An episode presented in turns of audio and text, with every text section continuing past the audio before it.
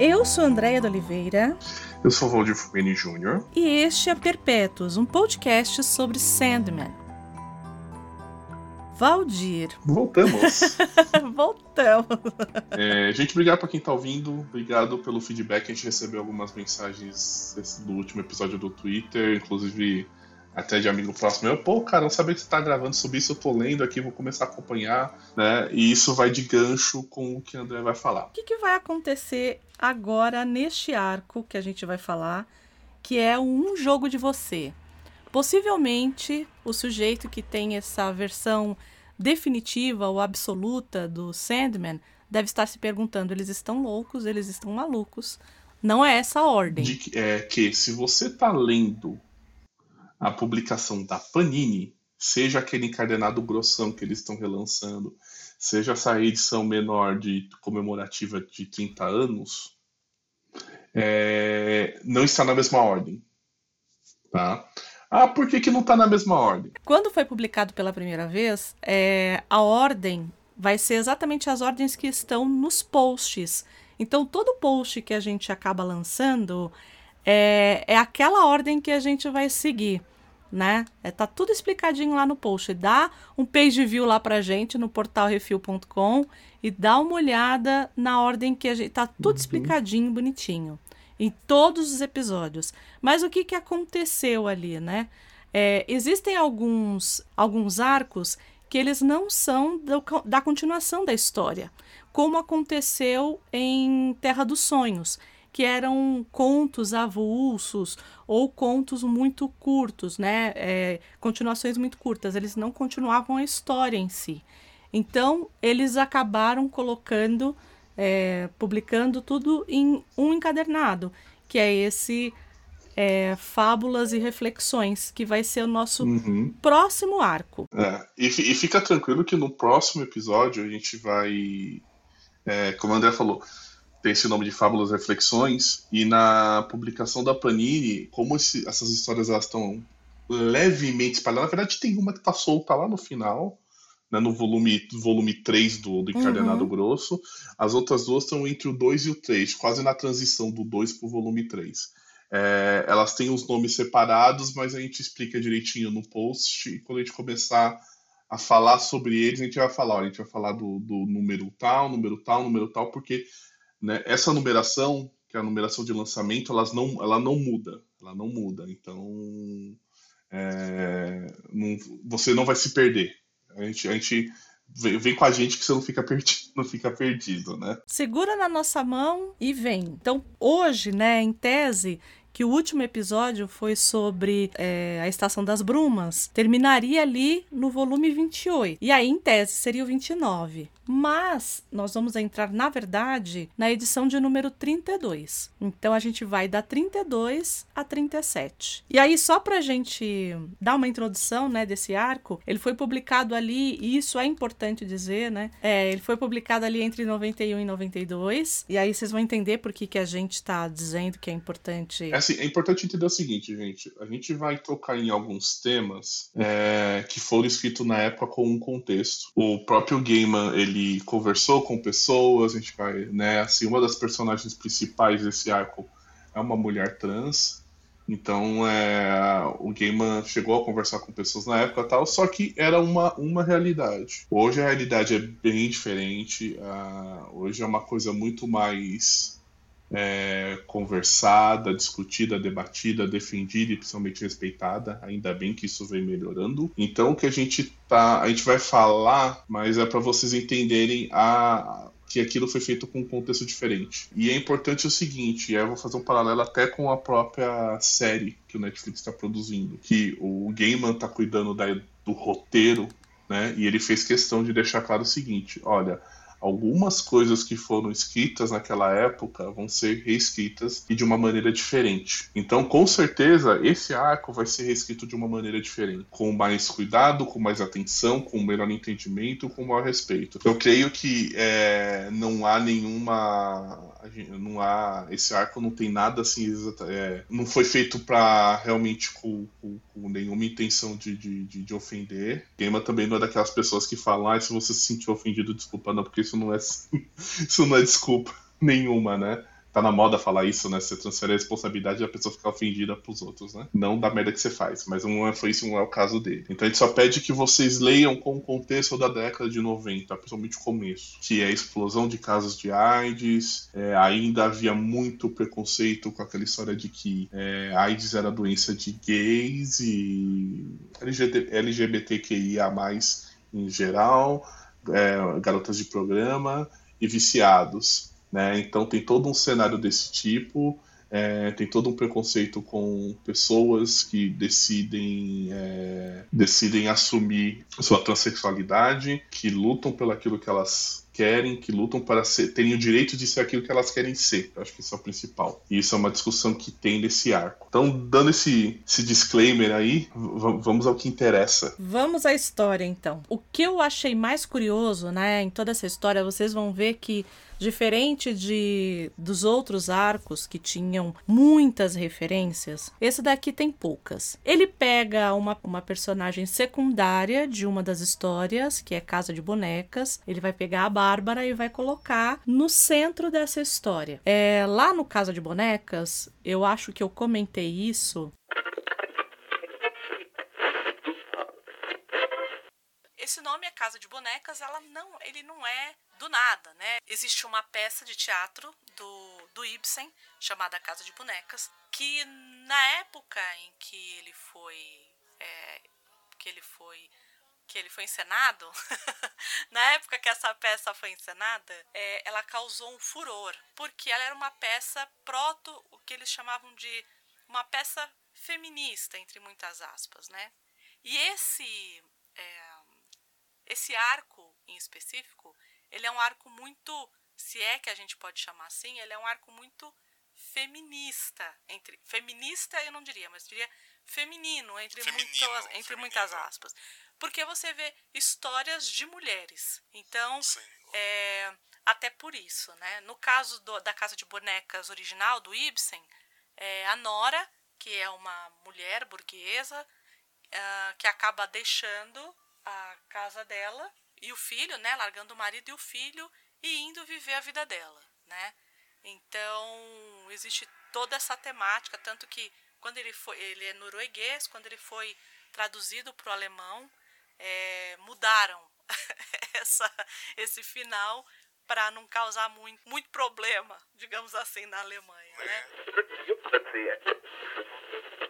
Aqui também a gente encontra a personagem que é mais ou menos principal dessa história nessa situação. Uhum. Ela largou a, o, marido e ela tá tentando entender qual que é a identidade dela. E todo esse arco, tanto da personagem da protagonista, que aqui não vai ser o Morpheus, não vai ser a morte, não vai ser nenhum dos perpétuos, eles estão aqui mais como coadjuvantes, ele é todo sobre identidade. E o próprio Gaiman fala numa entrevista ele diz isso quando perguntam para ele, né, que um dos pontos, né, chaves de um jogo de você é que ninguém é um estereótipo e ninguém é o que parece na superfície quando você conhece uma pessoa. Cada um de nós tem um mundo gloriosos, estranhos, majestosos, estúpidos e mágicos dentro de nós. Então, a gente vai fazer aqui uma viagem por essa história, que é uma história de autoconhecimento e é uma história de identidade. Não à toa, é, uma das epígrafes do, do começo do capítulo é Alice falando com a lagarta, aquele famoso trecho em que ela pergunta, né, quem é você? Porque a, Alice fica assim, ah, mas agora você é lagarta, Não. daqui a pouco você vai ser borboleta, e aí a lagarta olha para ela e fala assim, tá, mas e quem é você? Né? Então, todo esse esse arco ele vai versar a respeito de identidade. É, e, e, o interessante é que assim, né, a gente vive numa sociedade que é, é impressionante, né, a, a, necessidade de a gente ter caixinhas para se encaixar, né, caixinhas, formas, como queiram chamar, definições, né. Eu acho o interessante desse arco é isso, que você vai perceber que todas as personagens envolvidas, elas têm as suas caixinhas, elas têm suas formas, só que ao mesmo tempo elas não se encaixam ali, só naquilo, né. Então é interessante essa coisa de a gente ter é, meio que ser forçado, empurrado, ou às vezes nem perceber que a gente está é, seguindo essa orientação de se encaixar em caixinhas, em formatos, enquanto na verdade a gente é um monte de coisa. Nós somos um monte de coisa ao mesmo tempo. Não há nenhum problema em você ter sido alguma coisa no passado e hoje você ser algo totalmente diferente. Se isso tá te fazendo bem, se é isso que você quer, se simplesmente isso tá fazendo. Fala, se isso faz parte da sua jornada de você buscar se entender, se conhecer. Então, e aí esse arco começa. É, o primeiro volume dele, né? O número 32 então já marca aí, número 32. que é o assassinato. Põe na colinha aí do lado. É, põe na colinha, que é o assassinato na Quinta Avenida. E tem uma outra coisa de todo esse arco. Não podemos esquecer, é, do mesmo jeito que aconteceu lá em Prelúdios e Noturnos, a história em que apareceu John Constantine, o Gaiman ele fez toda aquela história ter uma trilha sonora. Então, toda vez que o Constantine estava em algum lugar, ele estava ouvindo alguma música a respeito de sonhos e sonhar. Aqui, ele faz a mesma coisa, só que com o nome das edições. Então, o que ele vai fazer, cada início de, de uhum. capítulo aí, vocês vão ouvir aí a, a música do, de fundo dele. Então, vamos... A... Assassinato na Quinta Avenida.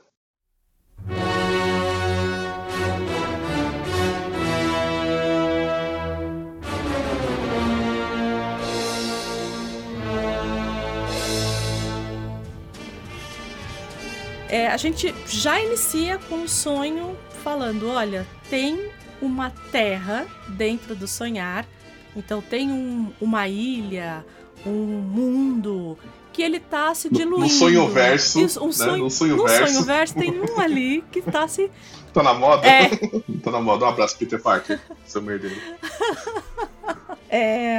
O Morpheus, ele percebe que uma das ilhas do Sonho Verso, como a gente, né, a gente brinca, uma das ilhas do Sonhar, ela tá pra ser extinta. E, por enquanto, ele não, não decide fazer nada, ele só percebe, ó, tem uma ilha ali distante e ela tá pra sumir. Aí eu até pergunto pra ele, ah, você vai fazer alguma coisa? Não, vamos ficar observando pra ver no que, que dá. Mesmo porque ele diz, né, que isso acontece o tempo inteiro, que é, mundos se criam e são extintos é o tempo inteiro no sonhar. Nisso corta a cena, aparecem três criaturas: o papagaio chamado Luz, o Prinado, que é o macaco, isso, e o Wilkinson, que é um camundongo, um rato. Não dá para entender, eu acho que é um camundongo, um rato ali. Né? Que eles estão falando sobre a extinção de um lugar chamado A Terra. Simplesmente chama-se A Terra. E aí eles falam que tem uma, a princesa do lugar está perdida e que um companheiro deles chamado Martin Desossos, né, Dez Ossos, perdão, Dez Ossos, é que você lê Desossos, mas aí quando você pega do inglês para português, que é Ten Bones, você entende melhor.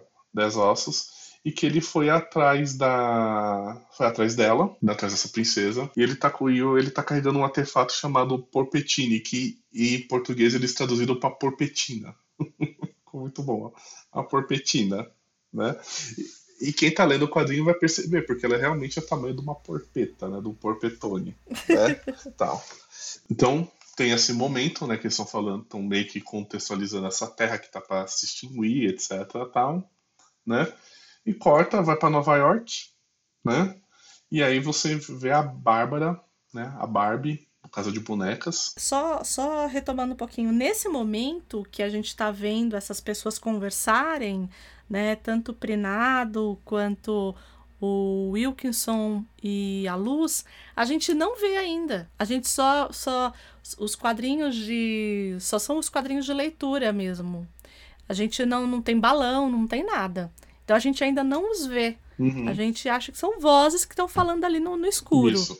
É, eles estão como se fossem escondidos. Na verdade, como se estivesse escondido, não. Eles estão escondidos. Você não sabe, a gente já deu um spoiler aí do que é cada um, mas você, até aquele momento você não sabe o que eles são, né? Isso. E aí volta, aí corta a cena, né? Mostra a Bárbara no, no apartamento dela em Nova York. Ela, ela se separou do Ken, Barbie Ken. Uhum, uhum, uhum. E aí ela tá mora num, num, num condomínio, num prédio de, digamos assim, de qualidade duvidosa, né? Aqueles prédios bem zoados de Nova York, né? E tem um detalhe importante: nesse prédio moram diversas mulheres e somente um homem. E aí nisso começa a apresentação desses vizinhos dela, né? Então a primeira que se apresenta é a Wanda. É, a Wanda, ela é uma mulher trans. E aí eu quero fazer só um parênteses, porque a arte do Shawn McManus, ela está incrível.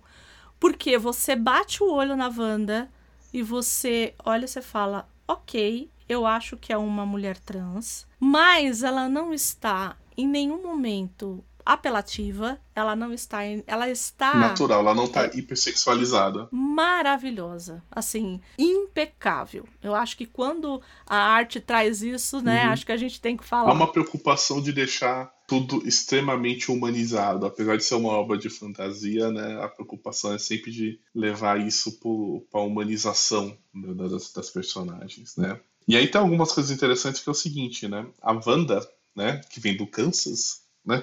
né? Que Wanda significa a que viaja. Então foi isso, né? Kansas, Nova York. E tem um outro detalhe seguinte, que o nome, isso vai se revelando ao longo do, das histórias, da, do, do arco, tá, gente? Então a gente não vai ficar voltando muito, a gente já tá apresentando agora, para também não ficar gastando muito tempo com isso depois, tá? É, o nome de batismo da Wanda é Alvin, né? E Alvin no alemão significa amado por todos. Além disso, ele apresenta outras personagens. Tem a Hazel McNamara, e ela vive com a companheira dela, que é a Foxglove. Eu adoro esse nome. Não é demais? Não é? é demais. Só voltando um pouquinho no Alvin, é, é Alvin Man. Isso. Né? Man, e é o Man de alemão uhum. mesmo, M-A-N-N, que é amado por todos, né? O homem amado por todos, né? E aí, quando se torna Wanda, vem com essa terminologia de andarilho, aquela que anda, né? peregrina, que viaja. E aí a gente vê uma coisa forte, que é, são essas referências. O, o Gaiman já tinha feito referências ao Mágico de Oz, é, lá no Prelúdios e Noturnos, quando ele encontra o espantalho de e ele, né, tem uma tem um quadrinho, inclusive, uma arte que é bem Mágico de Oz. Uhum. E a Wanda, ela vem também. É, de, ela vem do Kansas, né? E depois a gente vai em, e a própria Bárbara, enfim, a gente vai perceber que é uma história que acaba ecoando no arco inteiro. Uhum. Vamos lá. Aí, além dessas duas que a gente falou agora, da, da Razor e da Foxglove, tem a Tessália e o Jorge. A Tessália e o Jorge, a gente vai, vai falar um pouco melhor deles, então a gente já não vai dar spoiler logo de cara, né? Apesar uhum. que se você já leu, você já sabe do que a gente vai falar, mas se você tá lendo, né, não tem problema, né? A Tessara parece ser uma, sei lá, uma mulher comum, com óculos tal, toda recatada, reservada. E super estudiosa, super. Sim, aquela que já tá no, no pós-doutorado e pensando em fazer outra faculdade e tal, porque é a única coisa que ela realmente tem na vida dela. Ela é uma pessoa jovem, mas que se comporta como uma pessoa mais velha. É uhum. É essa a impressão que a gente tem Sim. dela, né? E tem o Jorge, que é o famoso vizinho mala. Aquele cara que implica com tudo, ele não gosta da Wanda, então ele é mal-humorado, ele é implicante, ele não gosta da Rachel da Foxglove, que é óbvio, é um casal de, né, um casal de lésbicas. Né? Então, assim, é o vizinho implicante, aquele cara que é aquele cara que resolve querer pautar reunião de condomínio, sabe? é bem por aí. E é o único homem que a gente vê na história, né? né? Nesse lugar aqui, nesse prédio. Não, não é praticamente no, quase no arco todo, né? Quase Isso. no arco todo ele vai ser a única figura masculina, né? Presente, assim. E o que acontece? Nisso, a Wanda, ela bate no apartamento da Barbie, chamando ela pra sair, né?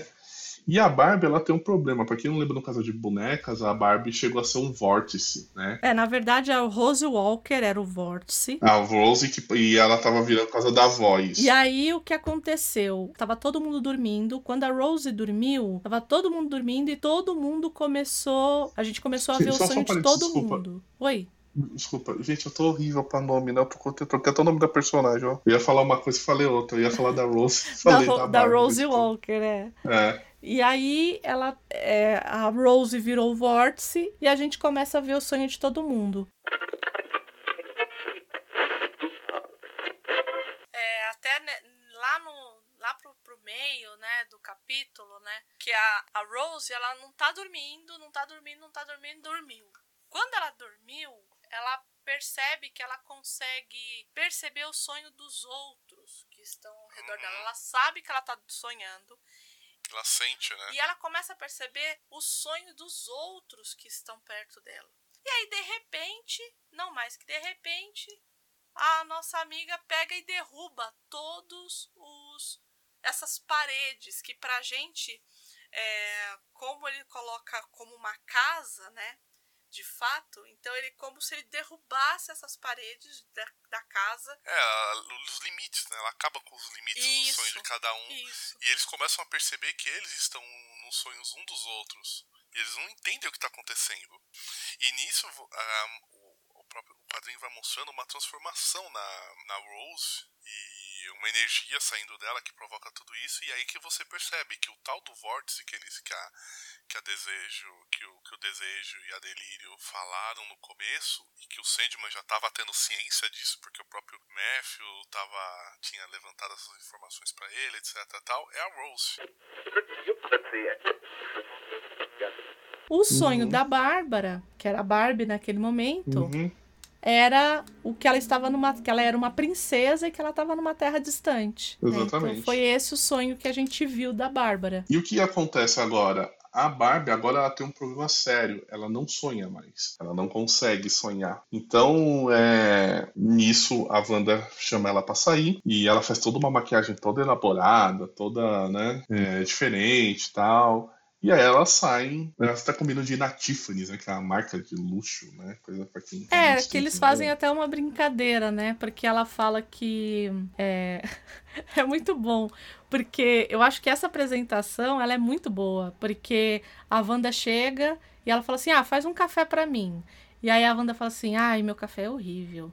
Uhum. Mas eu vou. Mas você quer que eu faça o café? Ela fala: eu quero.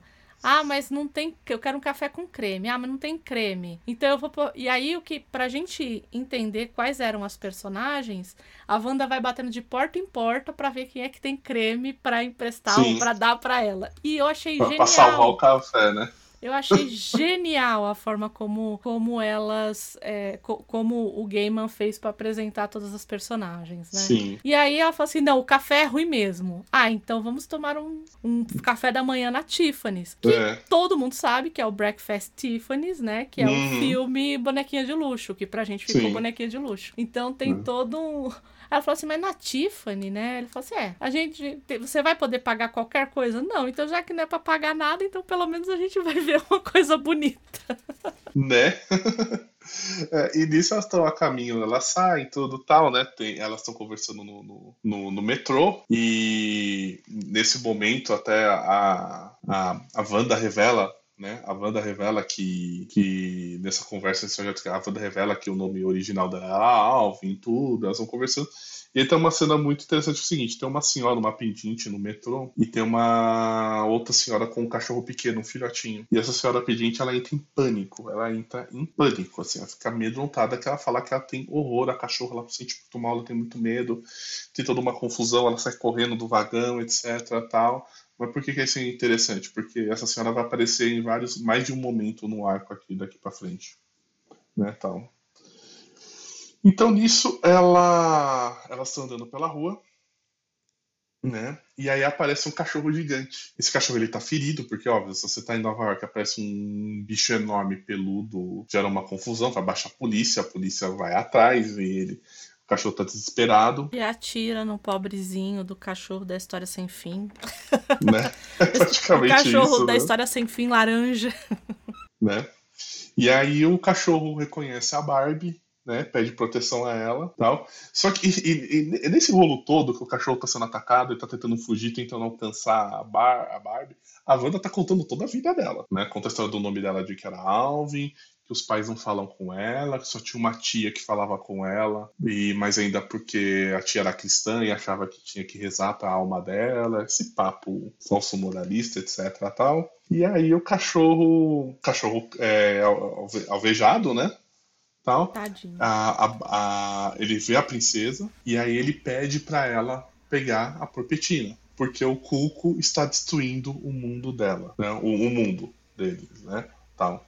E ela reconhece que ela vê que o cachorro é o tal do Martin Dez Ossos, e aí ele vem a óbito. Enquanto isso, os outros habitantes, aqueles, aqueles que a gente começou, falou bem no comecinho, que estavam escondidos, eles pressentem, eles apresentam, eles sentem a morte do Martin. Eles percebem que o Martin não tá mais vivo, e aí eles temem que a situação tenha piorado. A Barbie, obviamente, vê lá o Martin morto na frente dela, tudo tal, ela fica mal, então a Wanda leva ela de volta pro, pro apartamento, tudo né?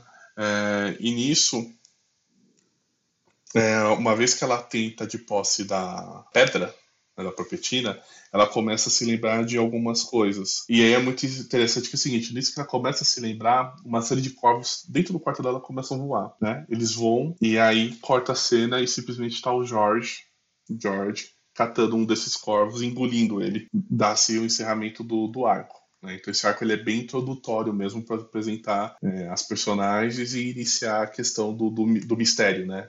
o que vai ter de aventura realmente. Né? E aí nisso a gente entra no segundo arco, que é o Cantinas de Ninar da Broadway. Isso, que é o número 33. Come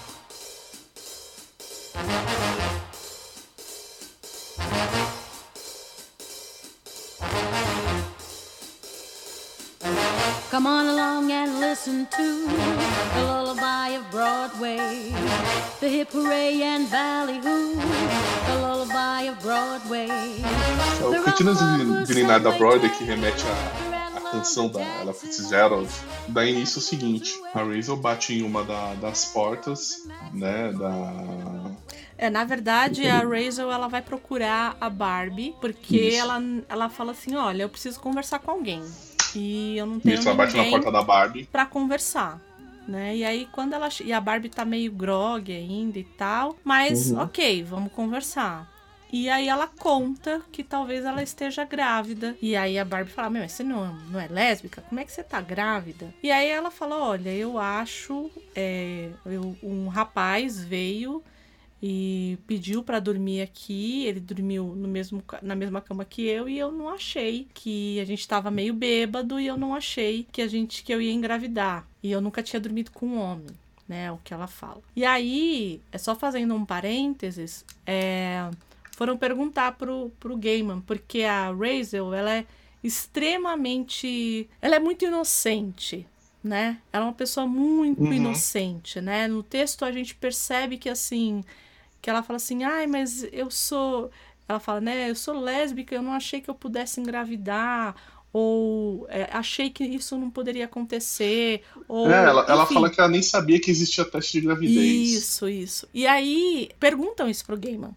Fala, como que você faz uma pessoa assim. E ele falou que é uma história real, que foi uma pessoa muito próxima dele que aconteceu exatamente essa, essa história, né? Foi uma amiga dele. Uhum. Nunca dá para saber, né? Porque o autor ele pode inventar qualquer coisa. Né? Opa. né? Ele pode né? dizer que foi isso. Ficar menos bombardeado. Menos bombardeado e falar assim: olha, essa história eu contei, e aí todo mundo aceita e tá ok, né? E, e assim, assim, gente, a gente vive no Brasil. Eu não nem falando de Brasil de 2020, 2021, que simplesmente resolveu capotar no mundo da loucura. Mas vamos, se a gente voltar. Meu, tem muito disso ainda, gente. Tem muito disso ainda. Em qualquer país aí que você tenha há um, uma situação precária de parte ou da grande maioria da população, você vai encontrar esse tipo de situação.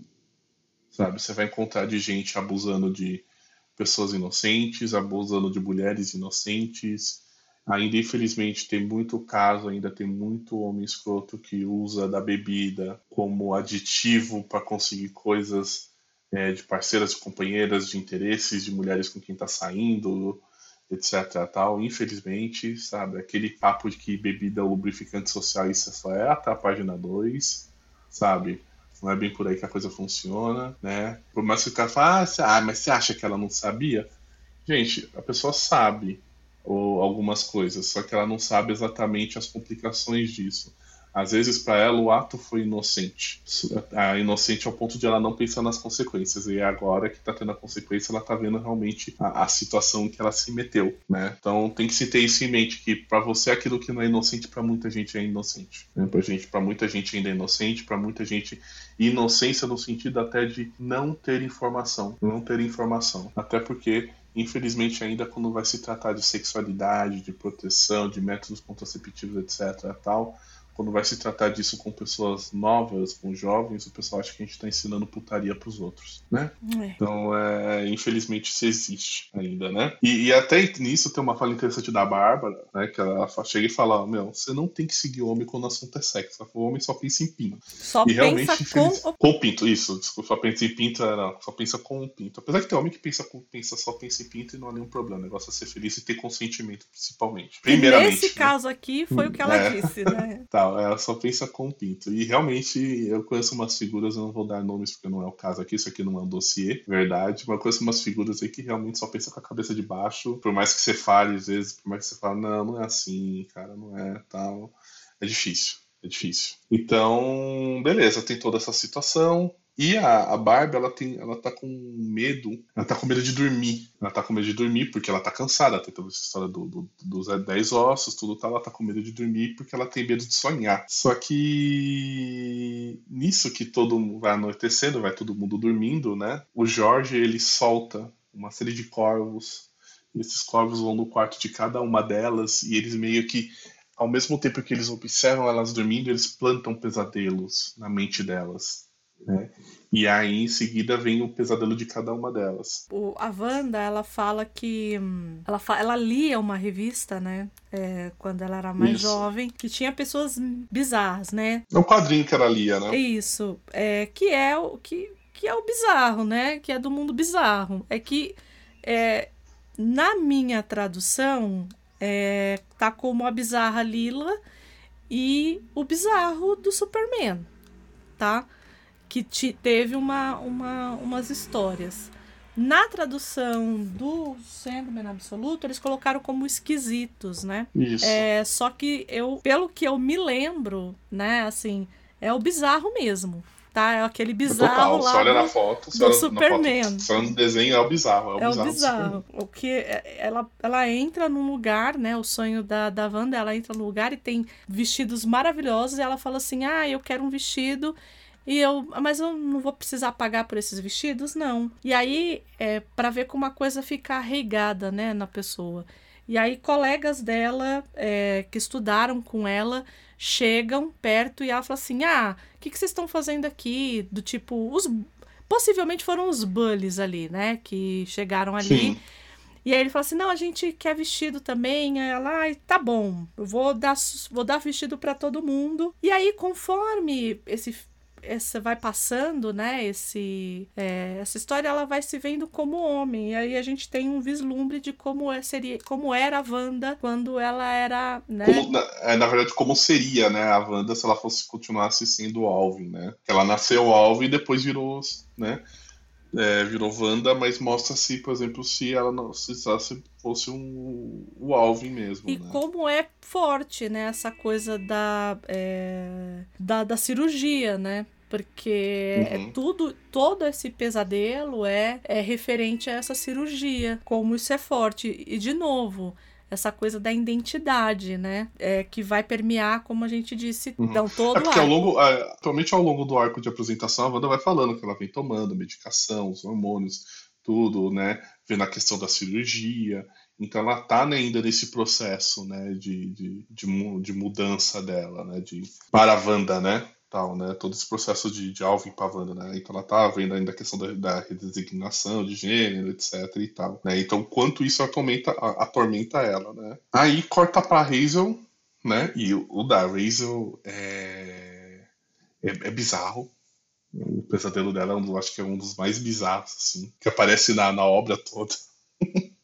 porque a Razel. Aqui, e aí pode ser que tenha sido uma impressão minha, porque ela fala sobre aborto com a Barbie, né? Uhum. E aí a impressão que eu tenho é que esse bebê que, que ela foi ali pegar era um bebê que talvez ela tivesse abortado, entende? Por isso que ele é tão bizarro. Sim. Porque... É, porque ela sonha, assim, só pra quem não tá lendo a obra, né? Ela sonha que ela recebe um presente que é um feto do bebê informal, né? E aí a Fox Glove, a parceira dela, tá com um bebê, que eu não lembro o nome, nem idade, nem nada, tal, tudo, mas é um bebê normal. E aí elas resolvem criar os, os dois bebês juntos. E aí elas põem ele num berço, e aí o bebê da Razel simplesmente ataca o bebê da Fox e devora o bebê hum, inteiro. É. é como se fosse um ataque zumbi, digamos assim. É. Então aí vem por isso que a Andrea falou que realmente a, dá a entender que realmente é, teria sido o aborto do, do bebê. Isso. Né? Tal que é uma coisa que possivelmente está atormentando, né? Uhum. Ter esse bebê, não ter né? Uhum. Aquela a, a Foxglove estar com um bebê na, nos braços, é, será que ela aceitaria? Será que não? Então acho que tem toda essa e essa coisa também aí de novo a identidade, né?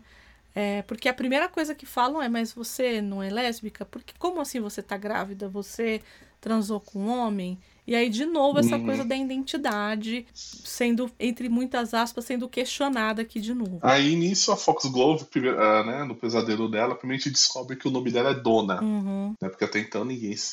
Por mais que nos Estados Unidos ele seja muito mais amigável a nomes não ortodoxos, né, não tradicionais, apesar que ortodoxo não tem nada a ver com tradicional, desculpa o erro, mas nenhum nome tradicional, né? Fox, ninguém registra o nome da pessoa de Foxglove, a não ser que você seja, sei lá, sei lá filho do Kanye West, alguma coisa da vida. Uhum. É, mas ela sonha com a ex. E quem é a ex dela, André? É a Judy, que foi. E quem é Judy, gente? A, a Judy, se vocês lembrarem lá do Prelúdios e Noturnos, era a moça que estava dentro da lanchonete ligando pra namorada, pra namorada voltar com ela. E a namorada Isso. fala: não vou voltar.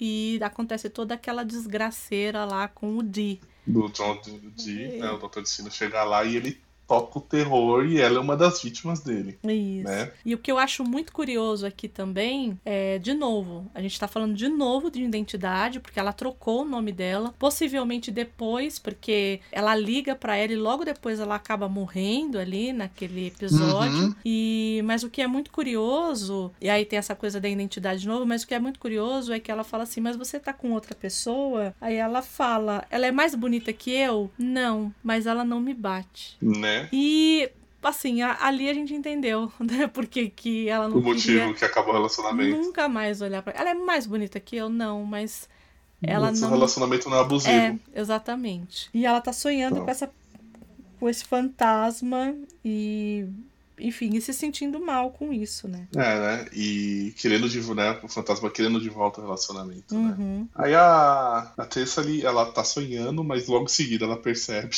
E aí ela mata, ela, literalmente ela pega, mata e incinera com as próprias mãos o corvo que tá pousado nela. E, e nisso ela levanta, puta da vida, cata uma faca e vai até o apartamento do George. Você tem um minutinho para a palavra de Tessali.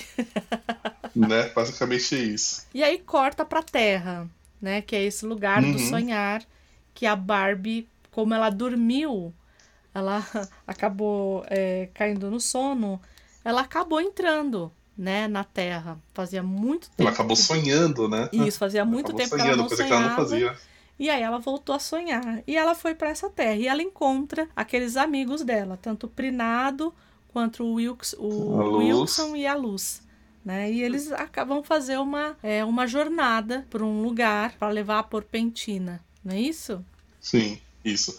Eles vão passar por esse pro, pro, pro reino para levar pra Petina tal, tudo, porque eles estão, tipo, bem longe. E, meu, é um. Falar português, claro, é um puta de um rolê, assim, é, é longe. Não é nem que eles passam por um perigos absurdos, tal, tal, tal, mas. E ela não sabe, é, e ela não sabe exatamente para onde ela tem que ir. Ela sabe que tem que ir, tem que ir para tal lugar, mas não sabe exatamente como.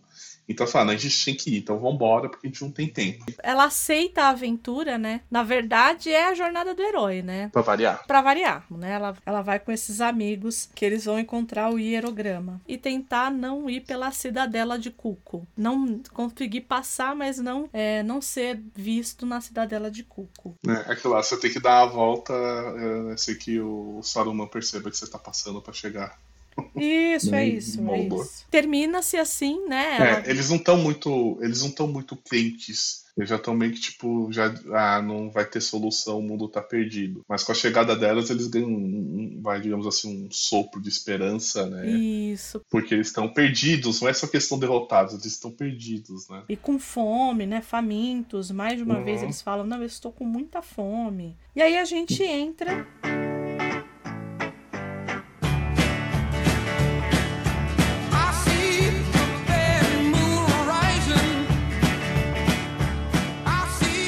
Então o que que acontece? Todos acordam dos, do- dos seus pesadelos, né? Tá todo mundo com medo, ninguém quer dormir mais, etc. Tal, né? É, E a Hazel fala uma coisa bem interessante que ela fala que pesadelos é como se houvessem mundos ruins dentro de nós, mas que na verdade é tudo parte da gente mesmo, é como se fosse uma autotraição. Não, isso Né? é genial. Isso é, É, genial. excelente.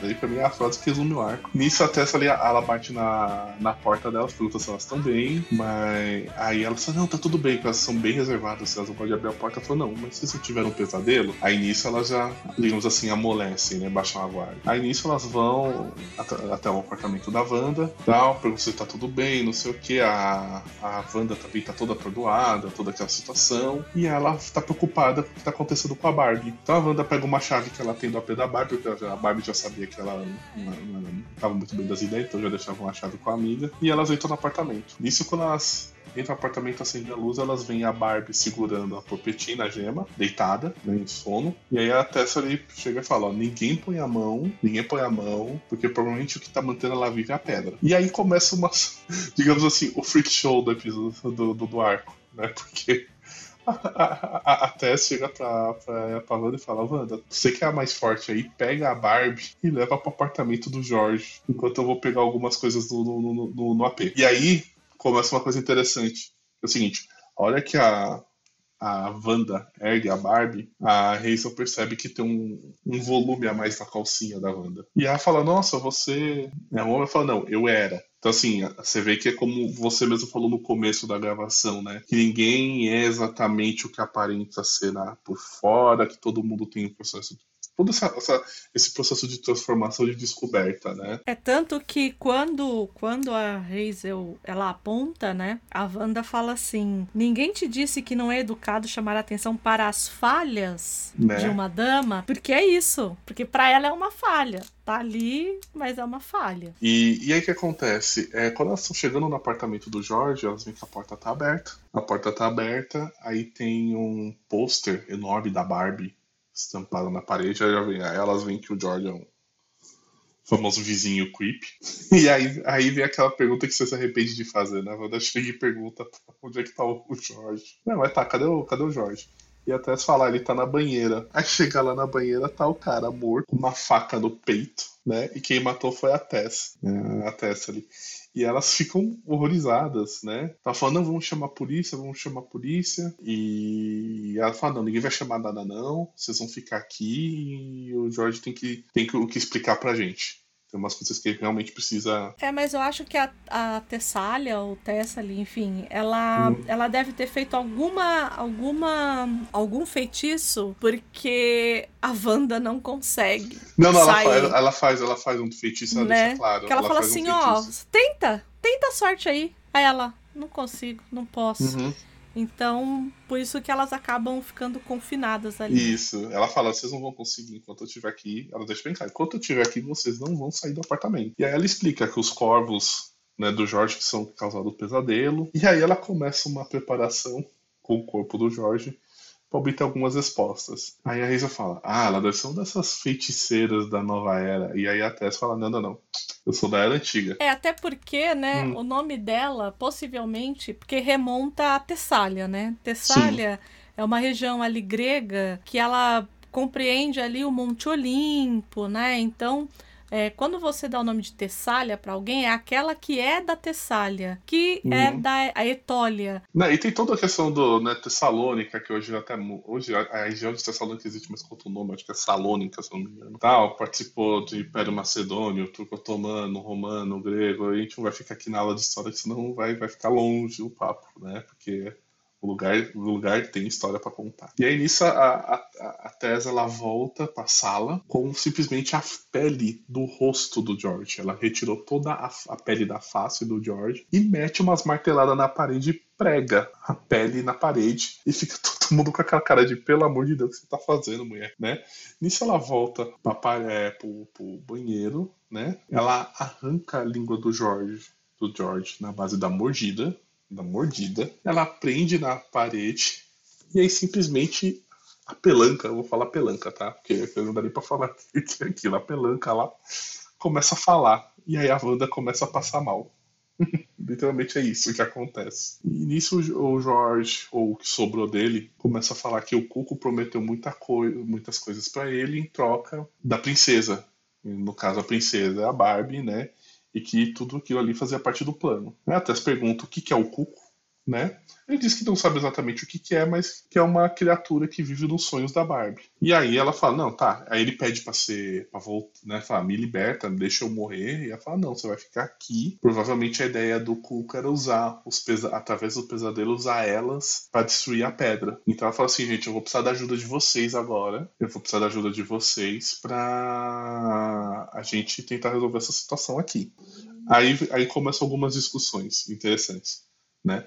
É, a Tess decide fazer um preparar um feitiço e ela fala que ela precisa de um sangue menstrual da Fox. E aí ela, a Fox pergunta, ela, por que de mim? Ela fala, ó, Wanda é um homem, ela fala bem assim, Wanda é um homem, que ela, Tess, ela não menstrua já faz muito tempo, né, há muito tempo, e que a Razel está grávida, então que ela também não menstrua. E nisso a Fox fica assim, como é que é? Grávida o quê? E aí é... vem uma discussão que é o seguinte, a Tess vai falar, tem dois jeitos de entrar no mundo dos sonhos. Um é através do Senhor dos Sonhos, outro através da, da Estrada da Lua. Como o sonho Aí vem outra, outro aspecto interessante para falar. Ela fala bem assim: o sonho não tá nem aí para mulheres, muito, muito menos pra gente da, da minha espécie, né? Que ela é uma feiticeira, ela é uma bruxa, enquanto a lua é sempre delas, ou seja, a lua sempre é das bruxas, a lua sempre é das mulheres. Tanto que quando ela pede um sangue de menstruação, menstruação significa lunação mesmo. Vem, Sim. vem da palavra lua. Sim, Então sim. é por isso que ela acaba pedindo esse sangue para ela, né? Para elas fazerem esse. para capturar a lua, na verdade. Uhum. O que ela faz é capturar a lua. E aí, ela captura, quando ela faz essa captura da lua, a gente vai ver a face da lua, que é aquela face de uma que são três. Quem teve alguma amiga Wicca, Né? ou o pessoal que é super voltado para essa para essa coisa de é, esotérica já deve ter visto alguma tatuagem ou alguma coisa que é uma lua cheia, né, um círculo no, no meio e uma meia lua do lado esquerdo e uma meia lua do lado direito, que são Sim. essas essa tri, que é essa tríade aí. Né? E nisso o que, que acontece? É, a lua, ela, ela, a Tess traz a lua pra elas, a lua fala: Tu não vai nem tá viva, fia. Você tá, tá morta tal. Ela fala: o negócio é seguinte, eu vou entrar no mundo dos sonhos. Ela fala: olha, isso não vai dar. A lua fala: isso não vai dar certo. Isso não é certo, vai dar merda. Ela fala: não vou fazer isso. A Tess fala: não, você não tem que escolher. É, eu convoquei você e que isso é uma ordem. Tal, a Lua chega a mencionar um pacto, né? Fala, um dia esse pacto vai acabar e aí você tá ferrada, filha. Ela fala, não. Tá, enquanto isso, você vai ter que cumprir o que eu tô falando. Você vai ter que levar cumprindo a minha ordem, você vai ter que ir pro, a gente vai ter que levar, vai ter que levar a gente pro mundo dos sonhos. Então, ela fala que vai ela, mais as outras duas, a Razer e a Fox. E como a Wanda, ela não é, como fala, biologicamente uma mulher, né? Ela não passou pelo. Ela é um homem, né? Nasceu um homem. Vamos usar o termo correto, assim, gente. Perdão se eu tenha cometido algum erro. É, se eu tenho cometido, não, né? Provavelmente eu cometi um erro, então peço desculpas. Mas, como a, a Wanda nasceu um homem, ela não pode, ela não pode ir nessa viagem. E aí a Tess pede para que a Wanda tome conta da amiga, né, que tá lá adormecida, né? Enquanto elas adentram o mundo dos sonhos. Nisso, só um corte rapidinho, né? Aquela mesma pedin- pedinte que tava com medo do cachorro, ela tá na rua e ela percebe que simplesmente a lua, a lua sumiu. E a lua tem um papel extremamente importante nas marés, né? Então, essa ausência da, lu- da lua vai começar a causar uma série de mini catástrofes ambientais, eu posso usar esse termo, que a gente vai ver ao longo dos próximos capítulos desse episódio, né? Enquanto tá tendo essa busca desse resgate pela Barbie, o mundo em que a Barbie vive tá indo pro Dedéu, pro, pro, pro, né? Tá indo pro Beleléu. Porque a sem a ausência da lua, as marés, etc, tal, meu, perde total referência, total controle. É, aí, aí eu acho que tem duas coisas também que a gente pode falar. Uma delas é todos os arcos aparecem, né? Que a, uma que é três, né? Uhum. Então, aqui ela aparece também, não só na forma da lua, mas com a Tessalia ou Tessália, que é essa mulher mais velha, que é a, a anciã, a donzela, que acaba sendo a Foxglove, e a mãe, que é né, a, a, a, é, a moça, né, que é a Razel. Então aqui elas três acabam entrando nisso. E é pela voz da Tessali que a- a- acaba se dizendo que a Wanda não é uma mulher. Uhum. E, e aí, é, vou fazer um outro parênteses. Para quem não conhece, o Neil Gaiman ele é um autor extremamente. Ele é um autor que você pode conversar com ele. Eu, a- eu acho que é essa palavra, né? Ele é, Não, ele é um o- autor disposto. Ele é, rece- assim. ele é- ele é receptivo. É receptivo. O Neil, o Neil Gaiman é receptivo a um ponto Né? do brasileiro babaca ensinar pra ele como usar vírgula em inglês, né? A vírgula de Oxford, a gente não vai entrar no mérito aqui do que que é isso agora. Mas de um babaca brasileiro ensinar pra ele o que que é uma vírgula e ele responder educadamente pro cara. Isso, ele é esse tipo de pessoa. E ele tem um Tumblr, a gente vai deixar também no, no post para vocês darem uma olhada. E nesse Tumblr, as pessoas acabam, ele faz além do Twitter, ele é muito ativo no Twitter e tudo mais. No Tumblr, ele faz um ele pede, né, as pessoas deixam perguntas para ele ali e ele vai respondendo essas perguntas. E especificamente desse arco, surgiram algumas perguntas referente a isso. Então, eu só só para a gente fechar essa história, é que ele coloca que teve uma pergunta que a, que a moça colocou assim: você pensa que mulheres trans não são mulheres de verdade por conta de, de- especificamente dessa história? Aí ele respondeu, tá? Suspeito que parte do problema é que as pessoas não leem Sandman no contexto histórico e principalmente eles não deveriam precisar. Então, não deveria precisar ler no contexto histórico, é isso que ele está dizendo. As pessoas não leem, mas eles não deveriam precisar ler também. Teria parecido ridículo quando comecei a escrevê-lo pensar que as pessoas o estariam lendo 25 anos depois, como ficção atual, em vez de, se alguém ler, como uma curiosidade que você poderia encontrar em números individuais nas caixas de quarto dos quadrinhos e livrarias. Eu escreveria essa história dessa maneira agora? Obviamente não. Mas Wanda era um dos, dos meus personagens favoritos de Sandman e haviam muitos outros personagens. E aí, de novo, essa pergunta chegou nele, e aí ele falou: Olha, acho que a coisa mais importante será isso, falando especificamente da adaptação. Uma pessoa perguntou: tá, você tá dizendo ele é um arco, no mínimo, a pessoa usou esse termo, tá? No mínimo, difícil para começar pelo básico, por conta também dessa coisa de não definir mulher trans como mulher. Como que isso vai ser em Sandman na, na adaptação para Netflix? E aí ele coloca: Acho que a coisa mais importante será ter escritores trans na sala de escritores de Sandman. Um jogo de você foi escrito por mim há mais de 30 anos, consultando amigos trans e aprendendo com eles. Estou ansioso para aprender o que acontece quando escritores trans contam a sua versão da história, contam a versão da história que deveria ser contada agora, ou cerca de cinco anos a partir de agora, provavelmente. Então, o que ele está dizendo é que, assim, possivelmente esse arco vai ficar pouco para o futuro, porque a gente sabe que a adaptação da Netflix vai compreender. É, a primeira parte vai ser Prelúdios e Noturnos e depois A Casa de Bonecas, e que só depois um jogo de você vai entrar na adaptação. Uhum. Então, é, o que foi o que ele quis dizer aqui. Por que, que eu estou colocando essas coisas aqui? É uma opinião do autor. É, e, é importante, assim, nem ele, nem eu, nem a Andréa, a gente tem lugar de fala, né? Nenhum, nenhum dos três aqui são, são, são pessoas trans, né? É, eu, eu só fiz esse parênteses Uhum. porque eu acho importante a gente colocar aqui o autor falando. Mesmo. Sim, sim. É, encerra-se o arco com as três sumindo, né? A, a Wanda comentando que ia falar, realmente eu ainda não sou uma mulher completa, porque eu fui, eu fui a única que fraquejou. Ela vomitou, ela sentiu medo, etc. Tá? Enquanto as outras três foram embora, né? Mas você não achou muito esquisito? Porque se eu eu estaria ali do ladinho da Wanda, vomitando. É, eu não sei se você viu aquela série animada da, da Arlequina, que tá no, no HBO Max. Não. A primeira cena.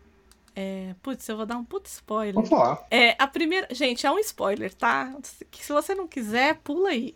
É, a primeira cena é o Coringa tinha arrancado a- o rosto de um cara e colocado no rosto dele, assim. E eu achei aquilo. Eu achei de um mau gosto. Eu, eu ficava desesperada. Eu falei, Ai, meu Deus. Mas o Coringa a gente entende, né? Ali eu teria ficado de bracinho dado com a Wanda. e, e eu não ia nem olhar. O cara, ela ainda conversou, ela ainda ficou lá e ainda conversou com o sujeito depois. Uhum. É, talvez, é, talvez a, a- ideia na cabeça da Wanda que é o seguinte, né? É, que forte mesmo é a mulher que ela aguenta, mesmo, mesmo com medo, ela vai lá e encara. E eu ainda não tô, sim, tô 100% mulher porque eu senti medo. Pode ser uma visão da personagem em si, específico da Wanda, né? É, E pode pode ser. ser. até, de repente, é um, um pensamento é, enviesado de alguma maneira, né? De alguma coisa que ela cresceu, de alguma coisa cultural, etc. Tal, sabe? Às vezes ela só colocou isso só para Às vezes só foi uma fala para justificar que ela vomitou, porque alguém tinha que vomitar ali com a nojeira da cena, né? Porque também se fica as quatro mulheres vomitando não dá certo. Não, mas ela mesmo fala. Ela Uhum. fala, eu acho muito estranho que as duas, elas estão.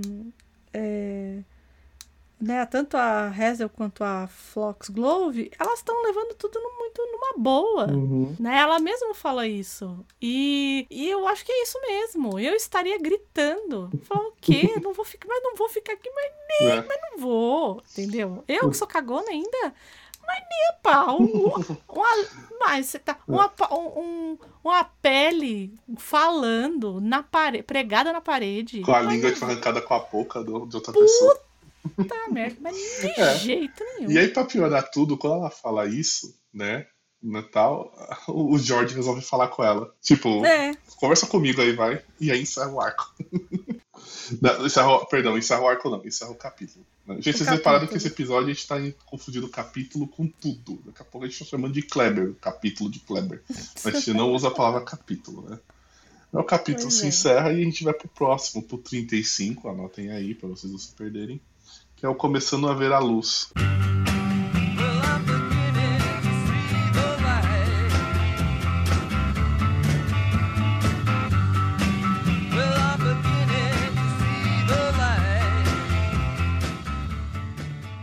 Vamos lá, né? A, a Bárbara, ela descobre que assim, ela não criou aquele lugar. Que ela vai pra lá só quando ela sonha, né? Mas não é dela. Não foi ela que criou. Ela se determinou ali como princesa, possivelmente porque era esse o sonho dela, né? E foi. A gente vai entender mais pra frente por quê. E aí, olha só quanto tempo faz que a gente não fala desse sujeito. A gente vai encontrar o Morpheus, né? O Lucien é, mostrando pra ele um mapa do lugar que tá desmoronando, que é essa terra. Uhum. Ele falou assim: olha, tinha uma aliança aí, mas eu achei que esse lugar aí já tinha se extinguido, né? Já tinha chegado ao fim por ele mesmo, né?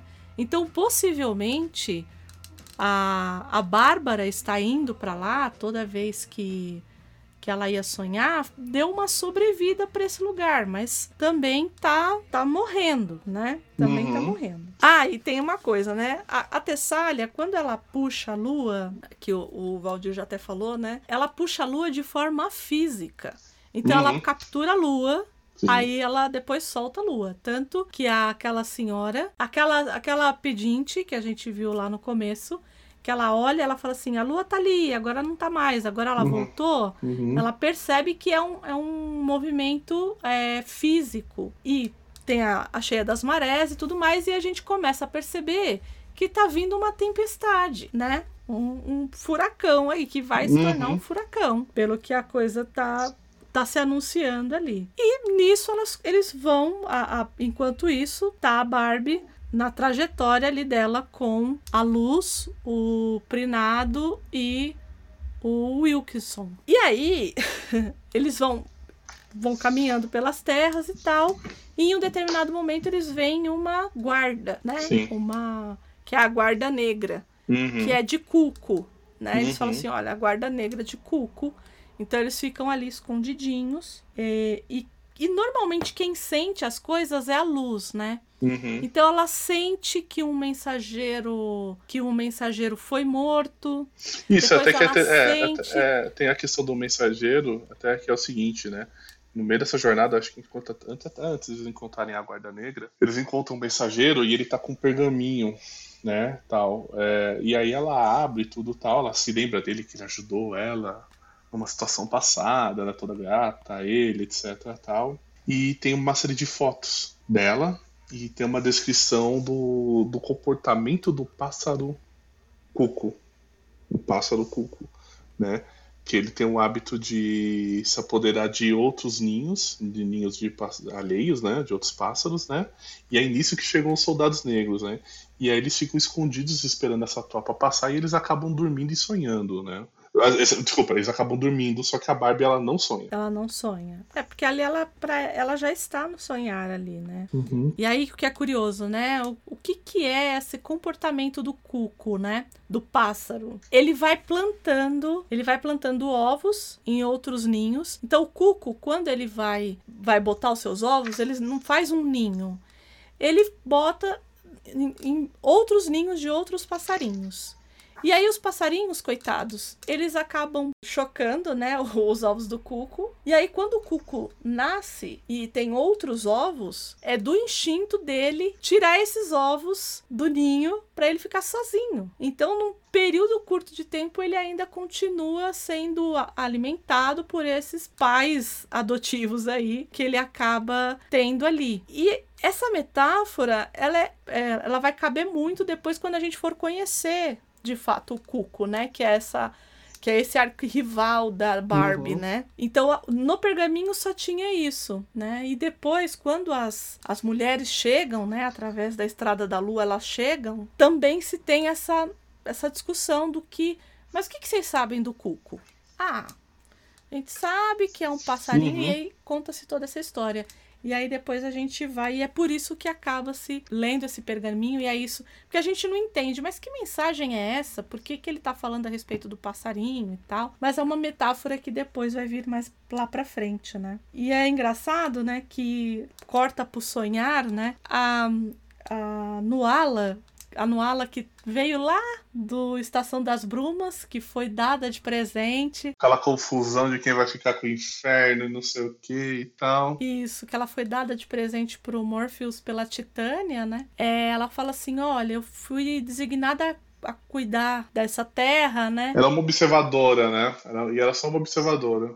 E que ela não deveria ter interferido, né? Isso. Ela, assim, tá tendo discussão. ah, Assim, o, o, o Morpheus e o. Tá discutindo lá as questões da ilha, com o Lúcio e tal, tudo. E aí, quando ele tá meio que saindo assim, ela fala: Olha, Morpheus, eu, eu tinha me comprometido a não interferir em nada, etc. Tal, só tava observando a questão da Barbie e tal. Só que eu interferi. Naquele momento, quando ela sonha, a primeira, né? Quando ela sonha que ela tá com a, a primeira vez, a Noala aparece pra ela e quando ela, quando ela entra no mundo, né? Na Terra, né? Ela entra na Terra, a Noala aparece pra ela e fala: Olha, toma cuidado que você tá correndo muito perigo. Né, Dá um alerta pra ela. E aí ela comunica isso pro Morpheus, ela fala, olha, eu sei que um dia ter feito isso, perdão pelo vacilo, foi mancada tal. Só que nisso o Morpheus fala, "Ah, tudo bem, só não repete isso, tá? E essa que aí ele volta e fala, ó, obrigado, você fez a coisa certa, né? Então, quer dizer assim, o, o Morpheus ele já tá começando a entender a gravidade da situação. Porque, como o André falou no comecinho desse capítulo, a, a Terra tá se destruindo, mas aparentemente tem alguma coisa viva segurando ela. E se for fazer uma comparação, Parece aquela história da pessoa que um pouco antes de falecer, quando ela está hospitalizada, quando ela está doente, ela dá uma, uma leve melhorada e aí depois acaba falecendo, né? Piorando e falece, né? Então é mais ou menos isso que está acontecendo com essa terra. Então eles acordam, voltando para a terra, né? Eles acordam, tá todo mundo bem, sorrindo, eles estão caminhando. Só que aí eles entram numa floresta e aí eles percebem que, olha, a gente está sendo observado. Tem alguém olhando a gente. Pinado, que é o macaco, ele vai por cima, até porque é um macaco, se subir nas árvores, ele vai na frente. Até como se fosse um batedor, né? No sentido de deixa eu ver o que tem na frente. Só que um belo dia ele simplesmente não aparece mais. Ele some, né? E aí eles ficam mega preocupados, tudo tal. E aí, um momento que eles estão andando à noite na floresta, eles veem o Pinado simplesmente é... pendurado pelo pescoço. Né? Uma cena bem, bem grotesca, né? Só que, na, na verdade, não é exatamente ele. Esse, na verdade, é, eles, eles usam um nome que é intermédio. É como se fossem são, se- são seres que existiam antes mesmo da ideia do coco existir. E aí, eles saem disparada pela floresta, a porpetina brilha, né? Que ela sente o perigo, tudo tal, ela brilha. E aí eles param né, como se fosse num- no, no alto de um, penhasco, né? Tal. Eles veem a, a cidade ao fundo e a luz chega e fala: Olha, eu vou descer. É, na verdade, só voltando um pouquinho nessa coisa da porpentina, quando ela ela Uhum. é, brilha, né? É porque ela brilha porque ela está indo pel, por uma das estradas de Morphe. Em Uhum. todo o arco a gente vai ouvir pelo é, o Murphy, né? Pela Lady Murphy, Murphy. pela graças a Murphy. Murphy parece ser um deus ali para eles. Foi quem criou a Terra, né? Por entre, né? Isso. E aí a porpentina ela acaba brilhando. O Wilkinson fala, né? O Wilkinson fala. É, não, é porque é, é uma das estradas de Murphy. é, é, ninguém pode ir por elas, né? Se Uhum. não for puro, tal, não pode ir por elas. E aí eles acabam indo. É, e que tem uma outra referência um pouquinho pra trás, quando eles estão naquele lugar bem bonito e tal. É bem ali mesmo que ela fala, ó. Me senti como o Bilbo quando as aranhas gigantes os pegam. Uhum. Então tem também, que é essa coisa da. da... Estou indo para uma aventura, né? Então nisso eles param no penhasco, tem a ilha que eles precisam chegar, né? E a Luz fala, ó, eu vou lá, né? Vou até a ilha, até porque a Luz é um, é um pássaro, né? E vou trazer ajuda. Corta a cena, volta pra Nova York e tá lá a Wanda fazendo um DR com, com as pelancas do Jorge. É o Jorge falando que o feitiço da Wanda é, é perigoso e que a Lua considera a Wanda ainda um, um homem, etc tal. Aí eles percebem que como a Tess não tá mais lá, o... porque assim, eles percebem assim, ué, mas peraí, a Tess tinha falado pra você, Jorge, pra você não ficar falando antes de ela sair. Ele fala, não, mas eu tô falando porque ela não tá mais aqui. Ela não estando aqui, o feitiço dela não tem mais efeito. Inclusive, então você pode até sair. Então a Wanda fala, ah, eu posso sair, mas quer saber, eu vou ficar aqui que eu tenho que cuidar da minha amiga.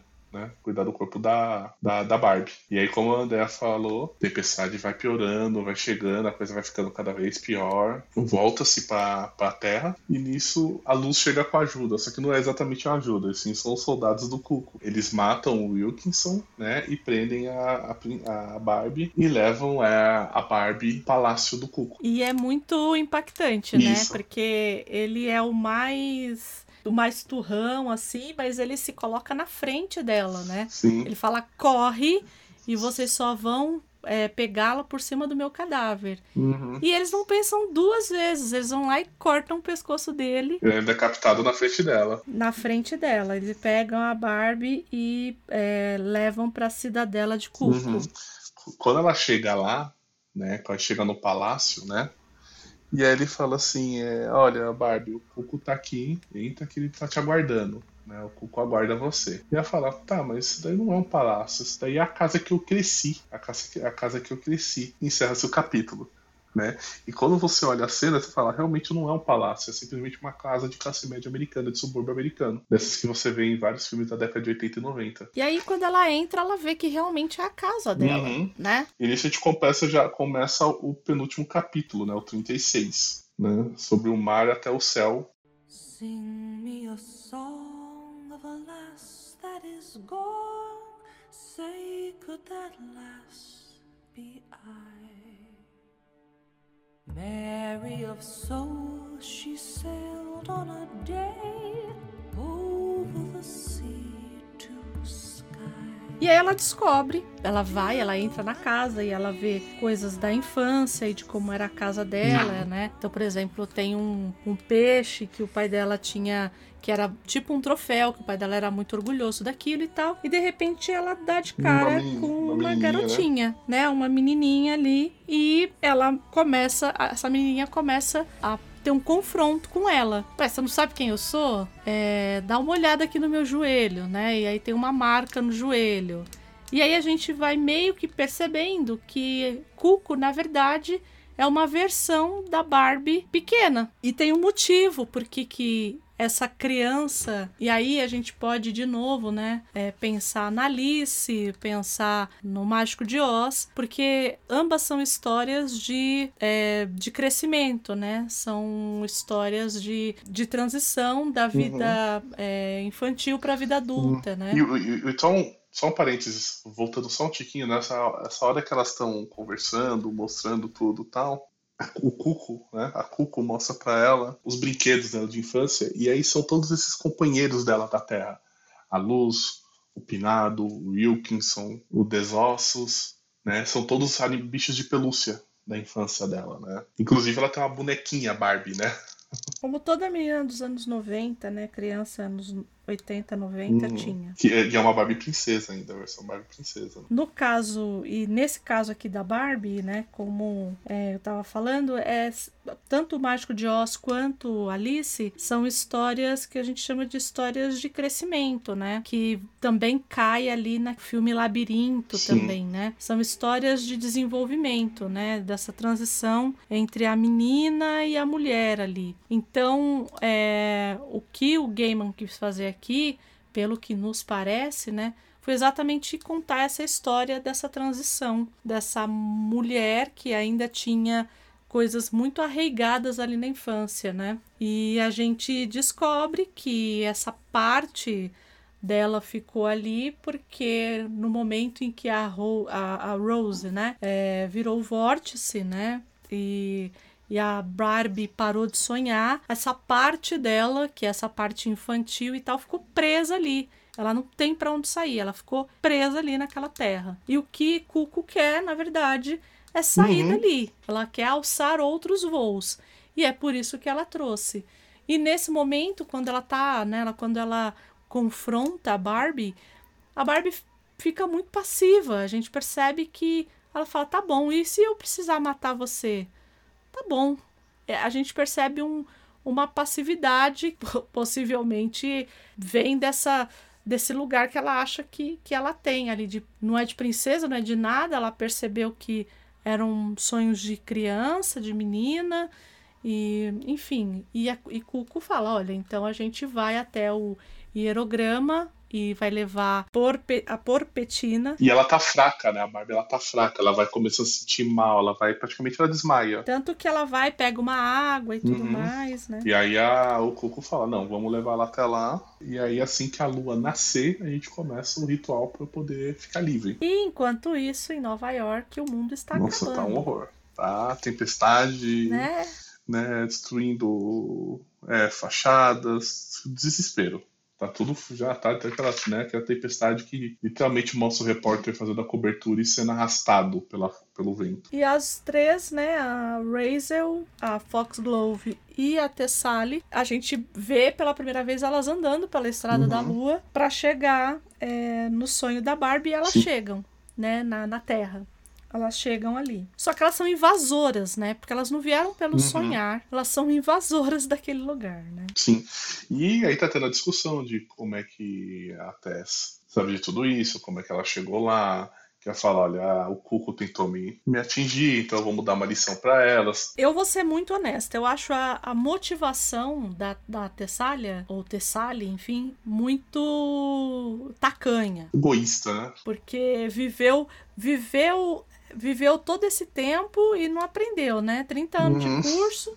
Ela mover mundos e fundos só porque alguém tentou entrar nos sonhos Não é dela. matar ela, sei lá, fazendo. É, né? Não, na verdade ele só Ele queria, queria usar ele queria, ela, né?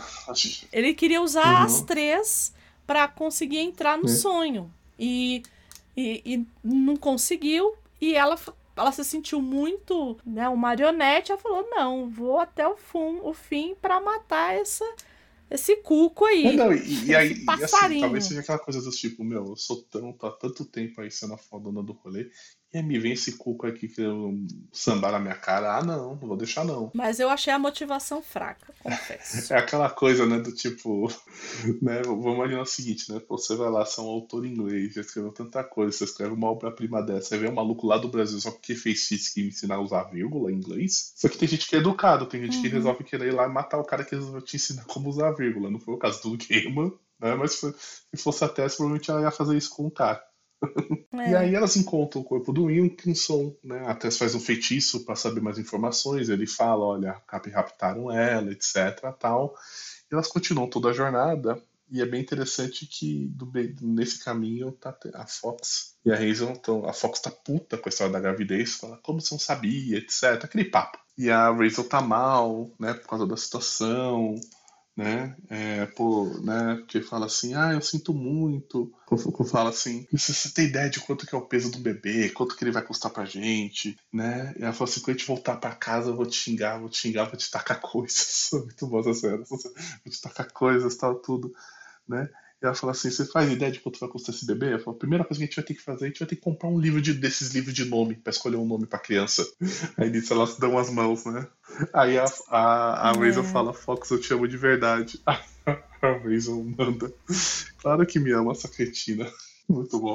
Aí volta pra Nova York, né? Tá lá a Wanda com, conversando com, com a Pelanca. Meu Deus do céu. O George fazendo piada com ela. E nisso a tempestade vai piorando, a vidraça praticamente quebra. E ela vê a. E aí a- quando a, a Wanda olha pela janela, ela vê a pedinte né, debaixo de uma lixeira enorme que caiu em cima dela. A Wanda desce né, do apartamento, resgata a senhora, leva ela lá pra dentro.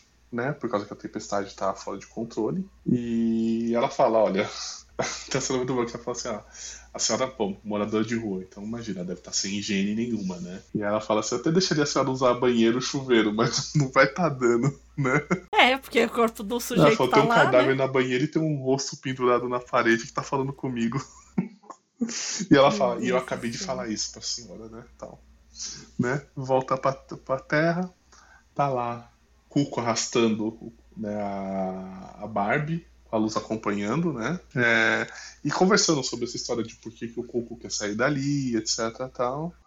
E elas chegam ao tal, ao tal do ideograma para começar o ritual. Nisso que elas estão já se preparando, né, o Cuco já está se preparando para fazer o ritual, chegam as três, né? As três se aproximam e assim você percebe que a desta puta da vida, porque a pergunta para ela assim, você tem certeza que ela é aqui? Ela falou, tenho. Ela vira com uma cara de ódio, assim, tenho. Aí a Cuco chega correndo, por favor, me ajuda. O Cuco me pegou, etc, tal. E ela pergunta, quem que é o Cuco? Aí ela aponta pra luz. A Tess- a Tessália simplesmente chega pro, pra luz e fala, você é o Cuco? O Cuco fala, sou. Ela simplesmente cata e quebra o pescoço do pássaro. Você vai dar na mão, assim, tá? Tipo o vó do interior que quebra o pescoço de galinha. É a mesma coisa que ela, é que ela acabou fazendo com o corvo, que depois ela incinerou, Uhum. né? Aí ela perguntou, nossa, mas por que você fez isso? Ele falou, não, eu queria pra aprender uma lição tal. Né? Ela falou, então, ela falou, mas você matou a ave. Eu falei, então essa é a lição, que não tem segunda chance, né? E aí tem toda uma conversa entre elas, tal, tudo. E, aí elas percebem que elas. O Cuco tá manipulando elas pra entender que ela também é uma vítima né, da ave. Vai começar o, o ritual, né? E aí ela fala assim pra. Ela fala assim pra Tess que é o seguinte, ela fala assim, a destruição de qualquer um deles sinaliza a morte da Terra. A destruição de ambos é uma garantia disso. Então que na verdade que tem que destruir o. tanto a porpetina quanto o ideograma, né? A Tess tá, tá meio que acordada, né? E aí ela fala, não, tem que destruir os dois, mas na verdade ela quer destru- ah, o Coco quer destruir os dois porque é a libertação dela. É, tanto que ela fala, né? É hora de eu deixar o Uhum. ninho, né? Um pouquinho pra trás, quando ela tá só ela, a Barbie, ela tá arrastando a Barbie, né, pra, pra área do ideograma. Do hierograma, não é ideograma, é hierograma, que ela pega e fala assim, né, que ela nunca entendeu é, o que é o cuco, né, ela tá arrastando e ela fala, né, é, ela nunca entendeu, ela sempre tentava dizer a si mesma a verdade e nunca ouvia. Eles se dividem em quebra-cabeças tão complexos. Ela foi um ambiente perfeito para eu crescer, mas não podemos ser sempre crianças, todas as coisas boas terminam. Então é aqui que ela fala: olha, tá na hora de eu sair desse ninho aqui. Eu, eu me plantei aqui, me plantaram esse ovo aqui. É, já virei, já virei passarinho, já tô bem fortinho e agora é a hora de eu, de eu voar. Mas para eu sair daqui, eu preciso que esse mundo Uhum. acabe. Né? né? É isso que ela faz. Aí corta pra Nova York novamente e tá a Wanda apresentando o Jorge pra véia. Né? Ela fala, isso daí é voodoo? Ela falou, não, não é. Ela fala, então tá bom. É, aí ela falou assim, esse é o, Jo- o Jorge, dono do apartamento. Ela fala, a véia fala, não fala com gente morta não, tá? Aí a, a Wanda reconhece, ah, a senhora é a senhora do metrô que tinha medo de cachorro, né? Que ela fala, meu Deus, essa é a véia que não fala do meu cachorro. Ela fala, não usa o nome do senhor em vão tal. E aí ela fala, o meu nome é Maisie, Uhum. né? Aí a Wanda fala, eu sou Wanda, e ela fala assim, ué, mas você é homem ou mulher? Aí ela fala, eu nasci homem, agora eu sou mulher, só que eu não cheguei até o fim, ou seja, fazer a cirurgia, né? Aí a Maisie fala, ah, meu neto Billy era que nem você, era uma gracinha. Falou assim, tava guardando dinheiro pra operação. A mãe do moleque dizia que ele era a filha que ela nunca tinha tido. E aí a Amanda fala, quem dera se minha mãe falasse isso de mim, né? Né, Minha mãe, ela, falou, ela dizia que eu era um ser do inferno. Aí a Maisie fala assim, bem interessante, fala assim, burrice, né? Só porque alguém é diferente não quer dizer que seja ruim. Aí ela fala que, infelizmente, o, o neto dela acabou sendo assassinado, provavelmente o neto dela devia se envolver com o momento com droga, programa, esse tipo de coisa, né? E aí tem, né, ela conta do que, infelizmente, de uma tragédia que realmente acontece muito com pessoas trans, né? Que é a violência, né? Uhum. Então, assim, no Brasil é um número altíssimo. É, uma, é impressionante o quanto essas pessoas sofrem e têm uma expectativa de vida extremamente curta. Voltamos para a Terra e aí a, a Barbie retira a porpetina, taca no hierograma, certo, hierograma, e aí os dois explodem, né? Combinando na destruição da, da Terra. As três amigas da, da Barbie ficam meio que atônitas até por causa da luz da explosão, né? Enquanto o Cuco fica feliz adiante que agora tá livre, que ela vai poder crescer e que não sei o que, etc, tal, né? E em Nova York a, a Wanda percebe que a Porpetina simplesmente sumiu do corpo da, da, da amiga. E nesse meio tempo, Nova York simplesmente está sendo totalmente destruída por uma tempestade violenta a partir do momento que a, os dois símbolos são destruídos, né, tanto a, a quanto o hierograma, né, o sonho chega e fala: ah, tá bom, chegou a hora de eu intervir agora nessa bagunça. É... E aí ele chega e fala: ó, tô aqui e tô de acordo com os termos do pacto. E aí você fica assim: pô, que pacto é esse, né? E aí começa uma discussão, né? O Cuco fala: o que, você tá fazendo aqui? Ele fala: ué, se não foi você que me chamou, né? Ele falou: sou o dono daqui. Ela fala: não. Aí ele percebe que, que quem chamou foi a Barbie, né? A Barbie percebe que as amigas estão. Elas estão catatônicas praticamente. Aí tem até interessante que ela fala assim: ah, as pessoas aqui que é. A, a Barbie vira pra ele e fala assim: ah, fala uma coisa, as pessoas aqui não paravam de falar de alguém chamado Murphy. Ela falou, não é você? O Sandman fala, é sou eu. Aí a Tess fala, aí elas despertam, né? Obviamente elas meio que despertam, aí a Tess fala, ah, Morpheus, Murphy. Ela falou, devia ter pensado nisso, né? E aí ele fala, todo mundo fica quieto aí que eu tenho que terminar de destruir essa terra. Então ele começa todo um um processo, como se fosse um tratamento para a destruição dessa terra. E aí nisso. É, e as pessoas que. As, os seres que estavam mortos ressuscitam, uhum. né? Então a luz é a primeira a ressuscitar e, e porque a Terra vai ser vai ser extinta, né? Mas os seres vão continuar no sonhar, vão possivelmente vagar em É interessante, sonhos. né? Que a primeira a se levantar foi a luz, né? Uhum. Tem, tem, tem, tem, essa simbologia. E aí, por fim, o último ser a chegar uma mulher toda de branco, toda de branco. Aí ele reconhece ela, né? Chama ela de Leonora, né? Aí ele fala, ah, tô aqui de acordo com os termos do pacto. E aí ele fala, ah, quanto tempo, tudo, para variar. Ela é mais um caso de amor do Sandman, né? Ela vai um momento Sandman boy lixo. Então, na verdade, o que a gente entende que tudo isso estava dentro desse acordo de destruir essa terra e etc e tal, né? E aí a terra fica minúscula na mão dele e simplesmente some em areia, some em pó. E aí não, não é escrito e Aí é uma inferência, tá? É, é, eu gosto de falar isso porque não tá, eu não vi escrito isso em lugar nenhum. Então pode ser que seja só uma inferência. É, existe um conto do Edgar Allan Poe chamado Ele, Eleonora. Esse conto, que aí é, a, é o nome é muito parecido, né? É, com a moça que está sonhando que possivelmente foi morta e foi deixada ali naquela terra. No conto, conforme o narrador ele, conforme o estado de espírito do narrador, o lugar onde ele está muda, né? Então a gente vê isso um pouco com a Barbie durante essa trajetória. Então, quando ela começa, tá ali meio frio, aí depois vira um campo super verdes e tal, e no final é uma terra desolada, né? É, esse conto do Poe, ele é o único que acaba com, entre aspas, um final feliz, né? Então o que acontece é que o narrador tem uma prima que ele se apaixona perdidamente por ela e ela morre. E ele, ele promete para ela que ele nunca vai se apaixonar por ninguém. Só que ele tá vivo, né? e que ele nunca vai deixar o lugar, né? Então tem muito essa coisa do lugar, que era um lugar idílico e tudo mais. E aí ele deixa, ele, ele tem que deixar esse lugar e aí ele conhece uma outra mulher e ele fica, ele se apaixona por essa outra mulher e no final é, ele escuta uma voz que diz para ele, olha, seja feliz aí e, e eu te, eu te desabo, né? E ninguém sabe se é a voz da prima, se é algum espírito benevolente, enfim, que vai lá e desobriga, né? Tira essa obrigação Uhum. dele. E acaba sendo muito, muito parecido ali com essa coisa dessa, dessa terra que ela tá ali e ela não sai, É. né? Essa E ele mulher. fica, ele fica meio mal com o fim dessa terra, né? Tanto que a Barbie pergunta pra ele e ele fala: finais são tão abençoados quanto malditos, né? Isso. E aí ele fala: ó, metade do pacto já foi finalizado. Ela falou assim: agora eu quero saber o que vocês três estão fazendo aqui, né? É, e aí ele reconhece a Tess. Ela fala: não, você não me conhece, não. Eu falo: não, eu te conheço sim. Ele fala: a gente já se encontrou antes, bruxa. Ela fala: ah, faz mó tempo, faz muito tempo. Aí ele fala assim: ah, na época, ele falou assim: na época que a gente se conheceu, tinha muito mais de vocês. Ela falou assim: ah, agora só tem eu. Ele falou: por que você não tá morta? Ela fala: ah, ela literalmente mandou um: não, me, não enche o saco. Não enche o saco, a história é longa, não me enche o saco. Ela falou assim: eu quero.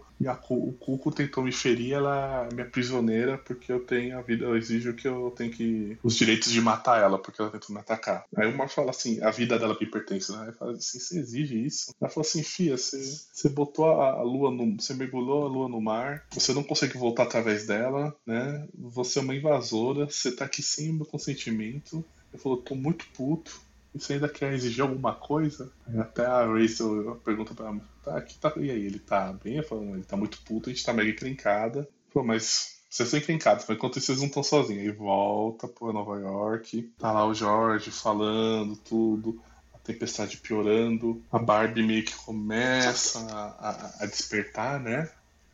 Tudo. E quando a Barbie começa literalmente a despertar, tem uma, digamos assim, um- uma explosão por causa do, do vento, né? Simplesmente o prédio desmorona. A Maisie, ela se joga em cima da, da Barbie e a Wanda simplesmente é, é derrubada com a explosão do vento adentrando o quarto, né? Porque o prédio desmorona, vidraça, etc. Tudo cai tudo em cima da Wanda, né? E aí o capítulo, o penúltimo capítulo se encerra assim, né? Nisso nós vamos pro capítulo 37. Eu, é, acordei e um de nós estava chorando. I want you. Your fingernails go dragging down the wall. Be careful, darling, you might fall. I want you. I woke up and one of us was crying. I want you. Nisso que começa esse capítulo, mostra a Tess no banheiro se maquiando e ao mesmo tempo mostra o, o desfecho que aconteceu enquanto as, as amigas delas e o Cuco e ela estavam no sonhar. E aí ele pergunta se, ela, se ele vai. A Barbie pergunta se ele vai fazer alguma coisa com relação ao Cuco. Ela fala, ah, mas por, que- ah, por que não? Porque ela é perigosa, não sei o que, ela ia me matar. Aí ela fala assim, ah, queria me matar. Aí fala, ah, tua amiga Tessália queria matar ela, e aí eu tenho que matar é, Tessália também pra você? Não. É, e, e a Tessália é tão puta da vida, minha mãe é pistola. Que ela fala assim: é não abuse da sorte reis dos sonhos. Ela falou assim: eu, eu sei que você tá puto, mas não, também não, não força, né? Tal. E aí o que que acontece? Ele não, ele fala, ele fala que simplesmente os- as duas, né, tanto a Bárbara quanto a Cuco desenvolveram o papel que elas tinham que desenvolver ali naquela terra, né? Porque a Bárbara que vinculou, se vinculou à ilha e o Cuco surgiu porque ela não conseguiu partir na hora que ela precisava partir. Então que o Cuco é, é um fruto dessa, dessa desse, desse vínculo, né? Tanto que ele fala assim: ah, mas você conheceu a Rose Walker? Ela, ah, nossa, que mundo Né? pequeno.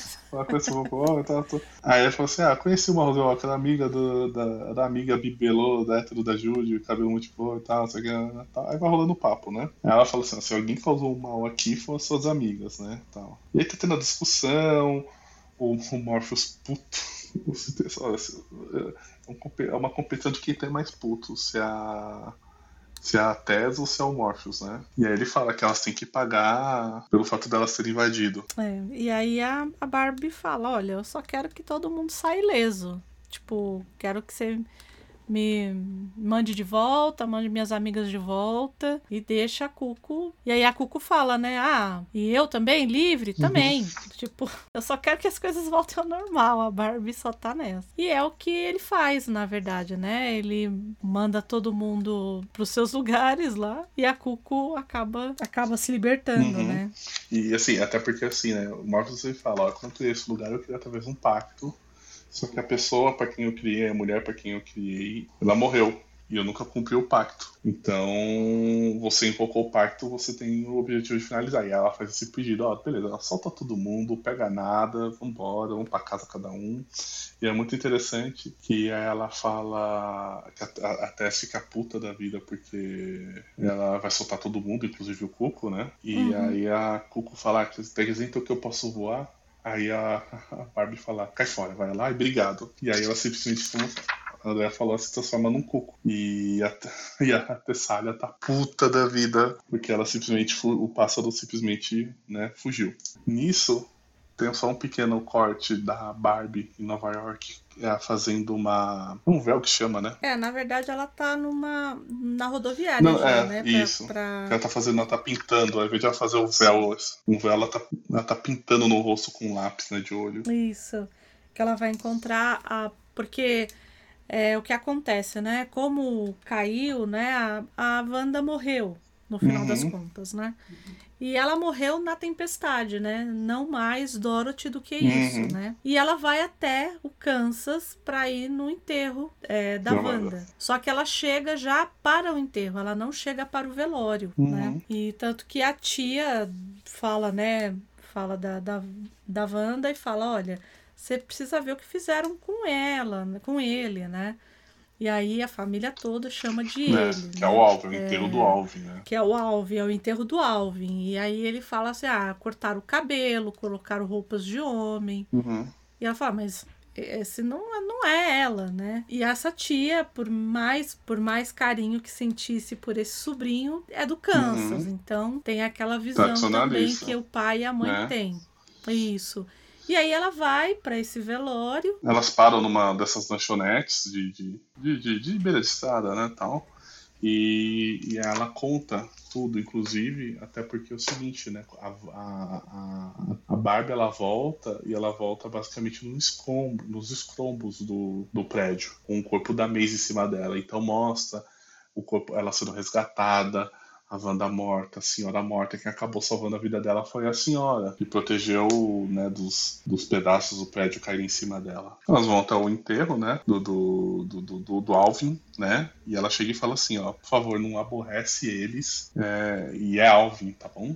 Não é Alvin, não é Wanda. E aí ele cumprimenta a família, tudo. E a avó a avó do rapaz fala, né, que do Alvin, né, fala que o furacão foi um juízo de Deus sobre ele, né? E aí a tia pede para que a, a Barbie fique mais para trás, né? E aí tá tendo a cerimônia, o sepultamento, tô falando do rapaz, aquele papo, né? Quando morre todo mundo é bom, não que a Wanda não seja. A Wanda se mostra uma pessoa extremamente forte e amiga, principalmente com a Barbie, mas com os demais também. E aí a Barbie se despede, conversa. É, um pouco antes disso, a tia, a, a tia vai conversar com a mãe e ela fala assim, então, eu não quero essa pessoa dentro da minha casa. E ela fala assim: bom, mas ela veio de tão longe. Ela falou assim: então, não uhum. quero. E aí a tia vira e fala para ela assim: olha, acho melhor você não ir na recepção na casa, não. Ela, não, tudo bem, só me deixa aqui um pouquinho que eu vou conversar um pouco uhum. com a uhum. Wanda. E ela conversa, ela leva um quadrinho do Mundo Sim. Bizarro para ela, para deixar caixão. E tá escrito Alvin Man, né? Que é o nome da Wanda de batismo. Ela risca com um batom, ela até fala um batom pink, brega, que você usava, e ela risca e coloca Wanda com, com o batom. E a,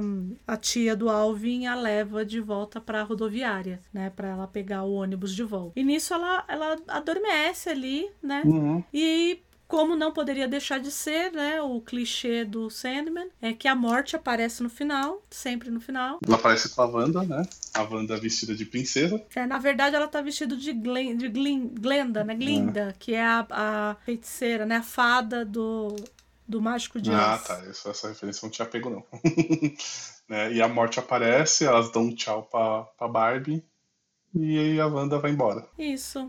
E aí o capítulo termina com a sensação de que para Barbie aquilo foi de fato só um sonho, tanto que ela fala, né, que as amigas é, a evitam, né? Possivelmente porque elas lembram de tudo, porque elas estavam acordadas, elas foram ao sonhar acordadas, Sim. elas estavam despertas, e a, a, a Barbie estava dormindo. Então, para ela, aquilo tudo aconteceu né? Ela fala: eu ando cutucando essa ferida, esse sonho, como se fosse uma ferida o tempo inteiro, mas esse, esse sonho. Eu, eu, normalmente a gente esquece do sonho, mas esse eu continuo me lembrando. E as minhas amigas, ela fala, né? A Hazel, a Foxglove, elas me evitam. Então, para ela, parece que tudo é, foi simplesmente um sonho. E é isso né, junto com a, a, a ida da, da, da Wanda, a gente também vai. A gente também vai, chegou a nossa hora.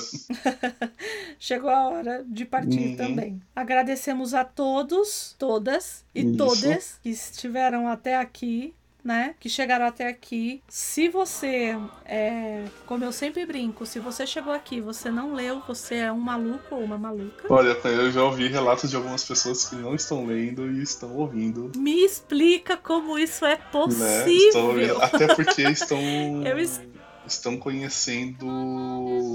Estão usando o nosso podcast para conhecer a história melhor. Até para estimular, de repente, ir atrás. Então, quem estiver lendo, por favor, é, diga onde está, como está lendo, onde está lendo. Se você também tem uma raivinha do Morpheus de vez em quando. Se você gosta da morte como a gente gosta, qual que o desses arcos aí, o que, que mais te chamou uhum. atenção, o que não chamou. De novo, acho que eu falei isso no episódio passado e repito aqui: nada está escrito em pedra e as interpretações são possíveis sempre.